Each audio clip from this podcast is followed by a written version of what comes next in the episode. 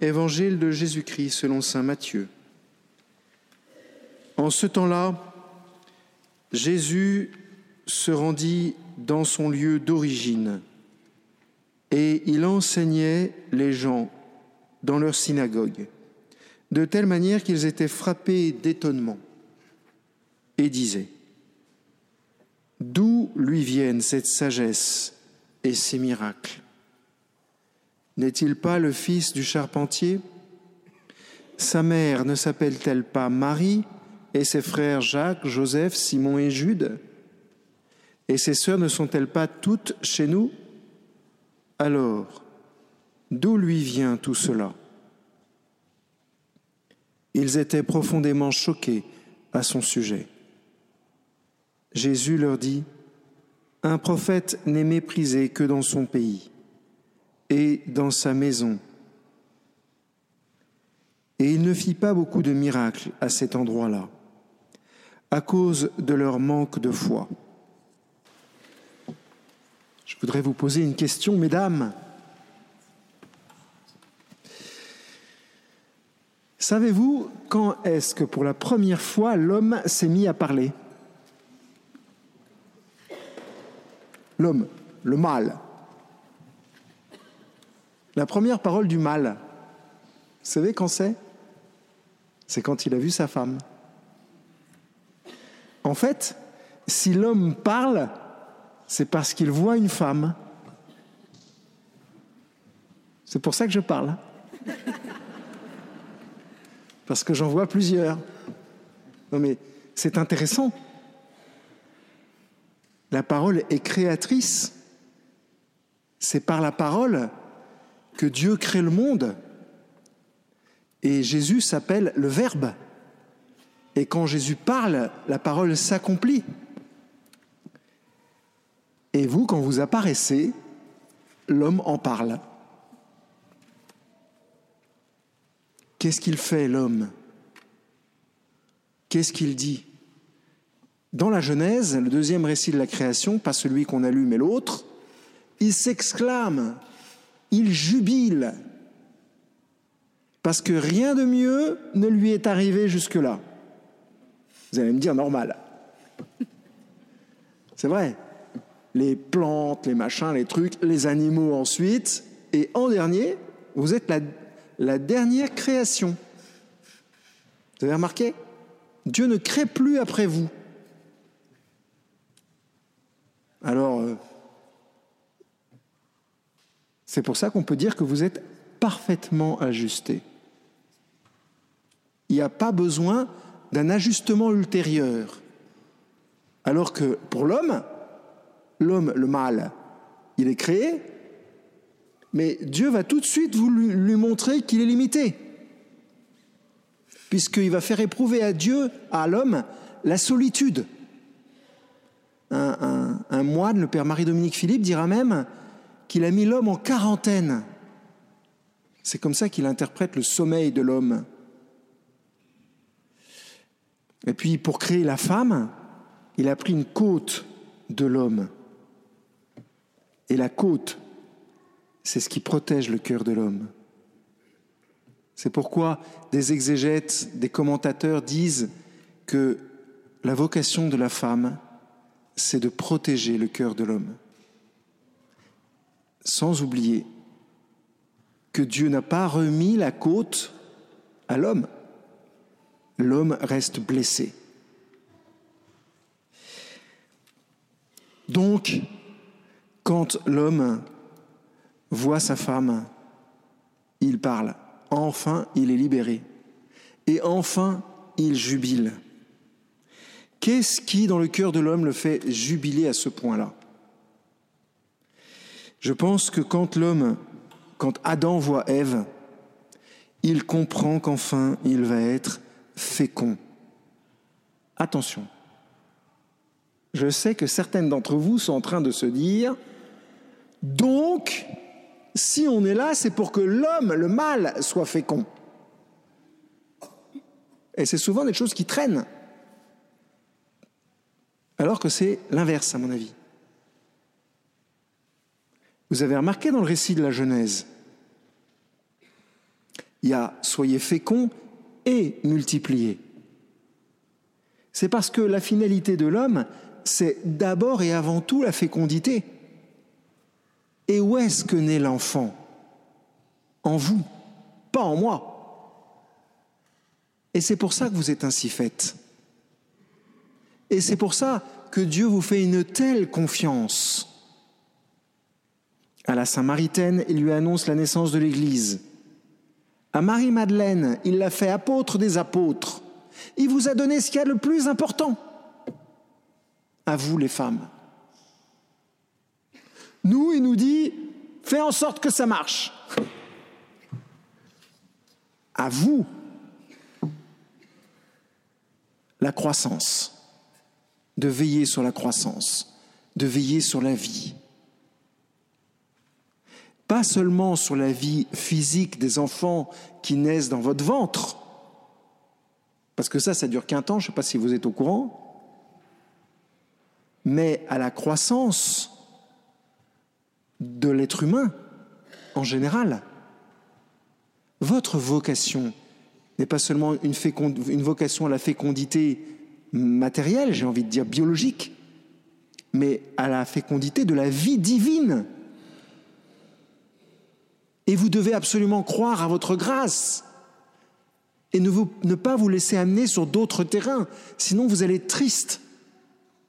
Bien sûr, vous pouvez être pilote d'hélicoptère et astronaute. Ça, c'est facile. Pour vous, c'est facile. Mais votre vocation profonde, c'est de permettre à la vie divine de se déployer, pas seulement dans un homme, un mâle, ça, vous le faites avec vos maris, vos fils, mais, aussi autour de vous. Vous enfantez à la vie éternelle. Et c'est pour ça que Satan est pas content. Mais quand je vous dis pas content, c'est vraiment pas content. Pourquoi est-ce que vous croyez que Satan attaque Ève en premier? Vous avez déjà pensé à ça? Pourquoi il n'attaque pas Adam? La plupart des gens ils disent oui c'est parce que la femme est faible, mon œil. 15 heures pour accoucher et elle est faible. J'y crois pas une seule seconde. Si Satan attaque la femme en premier, c'est parce que vous êtes entre l'homme, l'humanité et Dieu. Et c'est pour ça que la Sainte Vierge s'appelle la nouvelle Ève. Parce que la Sainte Vierge va guérir la blessure qui a été faite par Satan. Vous êtes faite pour répandre la vie divine dans l'humanité. C'est votre job. Alors Satan attaque pas à l'endroit le plus faible, mais à l'endroit qui est capable de faire le plus de dégâts. Et c'est pourquoi il est tellement important que vous veniez ici. Il est tellement important que vous veniez prendre des forces. Pardon de dire cela, mais il est tellement important que vous vous reposiez, que vous preniez du temps. Souvent on dit que ce sont les hommes qui sont les soldats. Moi, je vois bien ce que vous portez sur les épaules. Et franchement, je pense que vous avez vraiment besoin de vous reposer. Pas parce que vous êtes plus fatigable, parce que vous portez énormément. Vous savez que le burn-out n'est pas né à cause des hommes qui travaillent trop. Il est né chez les femmes américaines, les femmes de famille américaines, qui portaient trop sur les épaules. Vous portez beaucoup. Il faut que vous vous reposiez. D'ailleurs, c'est ce que fait Dieu tout de suite après vous avoir créé. Vous avez remarqué? Il crée la femme, boum, il se repose. Ça a dû être un truc. Moi, je pense qu'il se repose parce qu'il n'a plus rien à craindre. Vous avez un rôle sacerdotal. Vous avez un rôle sacerdotal. Votre vocation, c'est de mener l'homme à Dieu. Pourquoi il y a tant de femmes dans les églises? À cause de ça, tout simplement. Parce que vous voyez des choses que nous ne voyons pas. Vous voyez ce qui est important. Nous, nous avons tendance à bah, faire en sorte que ça marche. N'est-ce pas, monsieur Jean? Hein, C'est notre truc, hein, ça, à nous.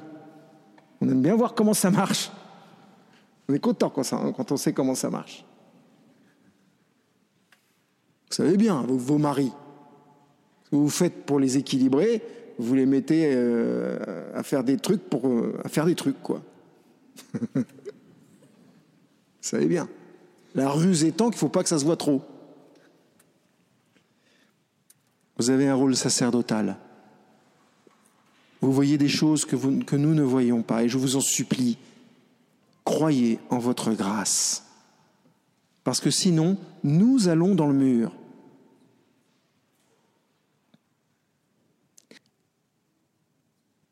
Mais il vous faut aussi de l'humilité du coup. Parce que, vous voyez, l'homme, le mal, est relatif à vous, bien plus que vous ne l'êtes à lui. En gros, des sœurs fonctionnent très bien toutes seules. Je peux vous le dire, je vis avec. Mais moi, j'aurais du mal à m'en sortir sans elles maintenant. Et c'est pareil dans vos familles. Vous sentez bien à quel point vous pourriez vous débrouiller toute seule beaucoup plus facilement que vos hommes. Alors ce n'est pas toujours vrai de cette façon-là. Je dis les choses un peu brutalement. Mais pour vous amener à une toute petite chose. Vous vous souvenez, Saint Paul, quand il parle de vous, qu'est-ce qu'il dit? Femme, soyez. Ça fait pas mal, ça fait mal, ça fait mal, ça fait mal. Je sais, je sais, je sais, quand on le dit, ça fait mal. Femmes, soyez soumises à...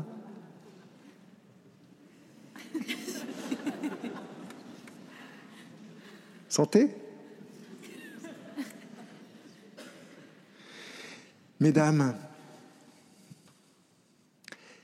c'est parce que si vous n'essayez pas de voir où votre mari veut aller, si vous n'avez pas cet élan d'humilité qui domine votre être. Alors que vous êtes fait pour donner la vie divine, vous pouvez l'empêcher à une vitesse incroyable. Vous êtes tellement importante dans le dispositif divin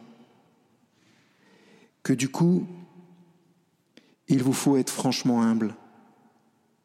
Sinon, vous allez tout casser.